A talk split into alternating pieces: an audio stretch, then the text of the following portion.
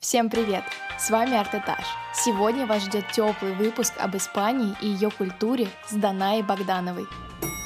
Привет! Привет. Так, ну, в общем, мне, о боже, 21 год. Я учусь в МГИМО на четвертом курсе. Соответственно, это мой выпускной, наконец-то, год. Учусь на факультете энергетической политики, но специализируюсь на международной журналистике. Все немножко сложно. Наверное, самое главное, что нужно сказать о моей учебе в университете, это то, что я учу испанский язык как второй иностранный, к сожалению, как второй, не как первый. Учу его уже третий год, и в рамках вот своего студенчества МГИМО выиграла выиграла в прошлом году стажировку в Испании, в университете Комплутенце, в столице, в Мадриде. Это один из старейших университетов вообще Европы. И вот я там училась на философском факультете, естественно, училась на испанском языке и вернулась в Россию совершенно полностью влюбленная, потерявшая голову от испанской культуры.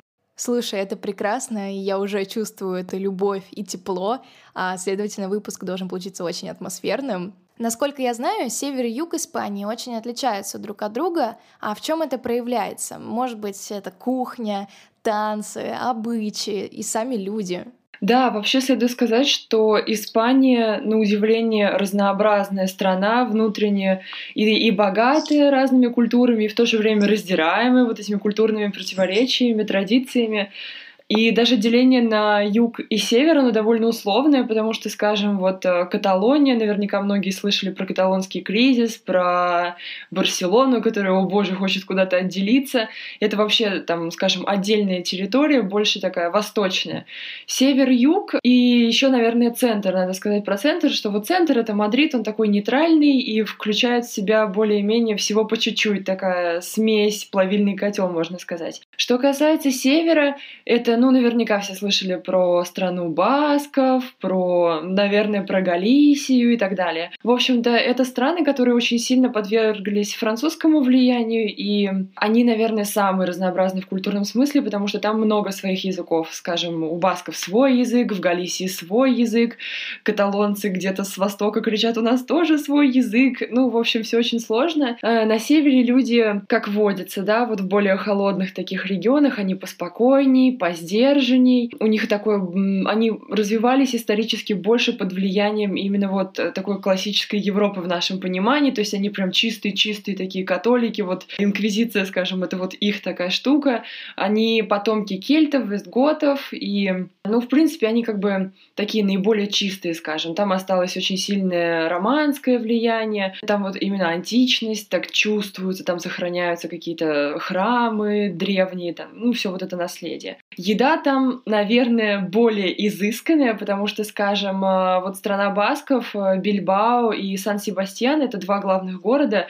Это вообще считается такой испанский luxury-luxury. Сами испанцы ездят туда отдыхать, там казино, модные женщины, дорогие машины. А север богаче, они, в принципе, вступили в эпоху индустриализации гораздо раньше, поэтому очень многие люди с юга уезжают на север в поисках э, работы и более высокого уровня жизни в принципе. И вот что касается еды, она очень изысканная, и Сан-Себастьян вообще мировой рекордсмен по количеству ресторанов со звездами Мишлен. Что касается юга, там, наверное, живут испанцы, которых мы себе представляем, когда нам говорят, вот испанец, он какой?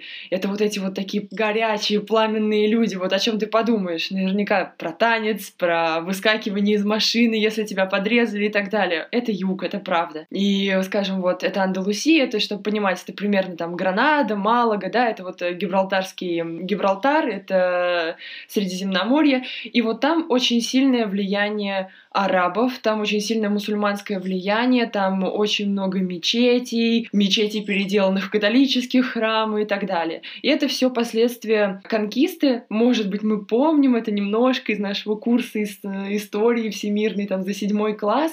Суть в том, что в начале Средневековья арабы радостно побежали из Северной Африки завоевывать Испанию, успешно ее завоевали, дошли до середины и долго там сидели, вплоть до реконкисты, когда католические короли на севере сказали れ доколе мы будем это терпеть, собрались, и вот с 8 века по 12 воевали-воевали, и вот последний оплот как раз-таки арабов — это Гранада, потрясающе красивый вообще город с огромной крепостью, куда практически невозможно попасть. Если кто-то поедет, покупайте билеты заранее, потому что двери закрылись передо мной, когда я туда поехала. Гранада, скажем, очень-очень такая арабская прям столица, очень красивая. Вот, наверное, разница в этом в основном. И еда там полегче, естественно. Это в основном рыба, какие-то овощи, потому что там жуткая жара до 40 градусов летом. В январе там плюс 15. Сейчас всем будет больно, наверное, кто живет в России. Но там вот очень красиво, очень тепло и очень свободно.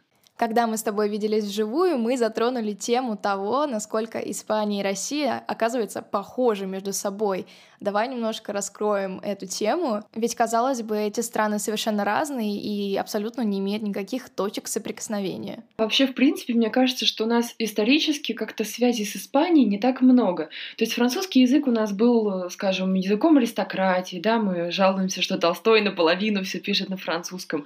С немцами у нас какие-то особые отношения, британцами, да, там не всегда такие дружественно радостные, но тем не менее. А Испания, нам кажется, ну вот вот э, мы на одном конце континента, они на другом конце континента, и между нами там практически 3000 километров, по-моему, от Москвы. Но на самом деле, мне кажется, что из-за того, что мы в России пережили а, вот эту эпоху раздробленности, которая была и в Испании тоже, мы пережили татаро-монгольское нашествие и пережили вот это, ну, влияние Востока и в особенности именно вот мусульманские какие-то, да, такие нотки у нас все равно прослеживаются, скажем, можно поехать в Казань и удивиться, что, боже мой, это тоже наша родина. И у испанцев, мне кажется, то же самое, то есть они тоже включают в себя и как-то вообще заставляют уживаться такие разные культуры, христианские и мусульманские. И испанцы, они тоже такие ревностные католики, и в то же время им долгое время приходилось уживаться с мусульманами. И вот из-за того, что мы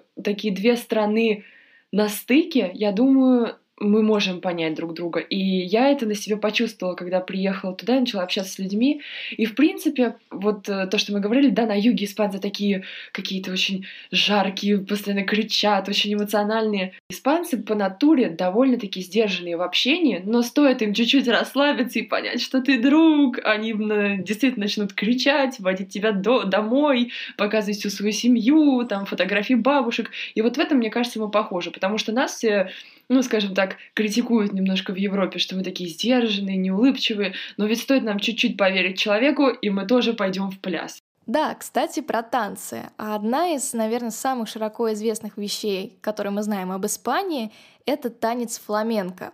А что он в себе несет? Это, да, действительно такая жемчужина вообще испанской культуры. И вот а, фламенко идет как раз-таки с юга. С юга, из Андалусии, из Малаги, из Гранады. Вот все эти южные города очень так чуть-чуть ссорятся, спорят, где вообще фламенко зародилась. Но, в принципе, как, -то, как таковых вот исторических корней, их э, не то чтобы нет, никто их не знает.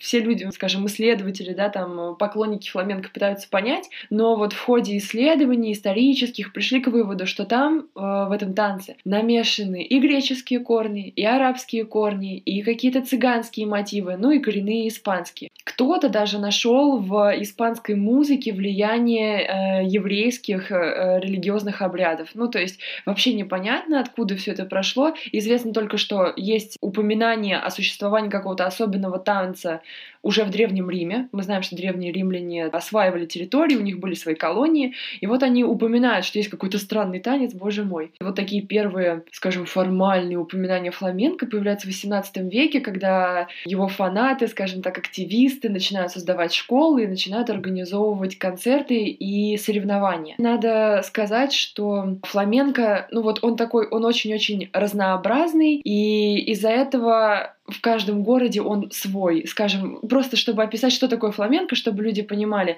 По-испански э, где-то называется таблау. Таблау, это, ну, условно говоря, так примерно перевести, это вот именно такая чечетка. То есть испанский танец сам по себе он подразумевает участие именно вот нижней части тела, то есть это чечетка, также э, использование рук именно ладоней, да, он так, э, он там тоже так назывался, потому что изначально испанцы, они не заморачивались и танцевали просто хлопая себе, там даже инструментов не было. Мы все знаем, что фламенко, ой, это сразу гитара. На самом деле гитару начали использовать только в 19 веке, а до этого э, и так сойдет, называлось, э, тан- назывался танец фламенко. Они просто хлопали друг другу. И еще, что любопытно, э, из Латинской Америки тоже привезли какие-то новшества. То есть испанцы съездили в Латинскую Америку, посмотрели, что там делают местные, посмотрели, что делали, делают несчастные африканские рабы, и такие, о, сойдет, попробуем. К примеру, так в фламенко появилась вот эта традиция сидеть на, буквально просто сидеть на деревянном ящике и стучать по нему. Это тоже зайдет за музыку. Ну, то есть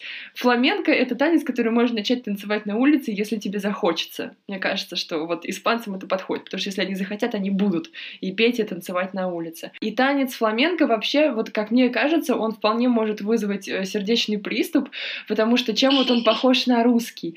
Там очень... Эм, они очень любят чередование таких плавных, спокойных, тихих мотивов, когда женщина просто ходит такой вот лебедушкой, не побоюсь этого слова, да, просто бросает такие огненные взгляды, потом какой-нибудь мужчина, сидящий на вот этом несчастном ящике, крикнет ей «Оля!», и она понеслась просто внезапно за секунду, она загорелась пламенем. Вот испанцы, мне кажется, они они постоянно готовы. Потому что если пойти там на фламенко, на, даже на выпускной концерт школы, они начнут кричать, свистеть, хлопать, восхищаться, поддерживать с самого-самого начала. Самый известный вот такой скажем, э, публичный крик во время фламенко — это «Оле», да, вот мы все знаем, что они кричат «Оле». Это можно крикнуть где угодно. Я ходила в главный театр э, вообще страны на фламенко, который как большой практически.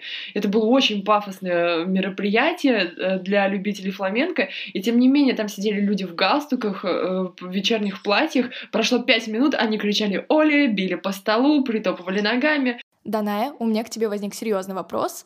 Откуда пошло это слово «Оли»? Вот забавно, откуда появилось вообще это «Оли», да, мы знаем, что вот «Оли», э, испанское такое слово, есть предположение, что это вообще идет от иврита, потому что там есть слово, в общем, «халель», которое переводится как «взбадривать», то есть «Оли» — это такое «давай», удивительная такая мешанина.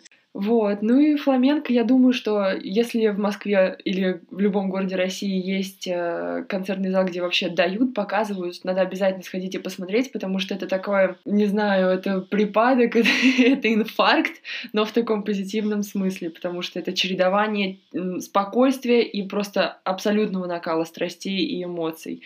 В принципе, как вот вся испанская жизнь. Вообще, золотая как бы такая дискография фламенко — это Пако де Лусия, его можно найти, он виртуозный гитарист, и испанцы на него молятся. У них Иисус, потом Пако де Лусия и Сервантес. Наш выпуск близится к завершению. Даная, спасибо, что рассказала об Испании, поделилась своим теплом и солнцем. Оно нам сейчас необходимо, тем более наступает зима постепенно.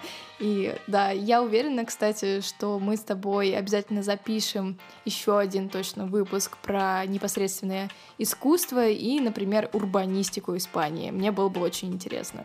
Всем спасибо огромное. Я надеюсь, не покрыла вас просто лавиной испанской терминологии. Надеюсь, вам было что-то интересное, вы захотите что-нибудь еще узнать сами. Да, ребят, спасибо, что слушаете и дошли до конца. До скорых встреч!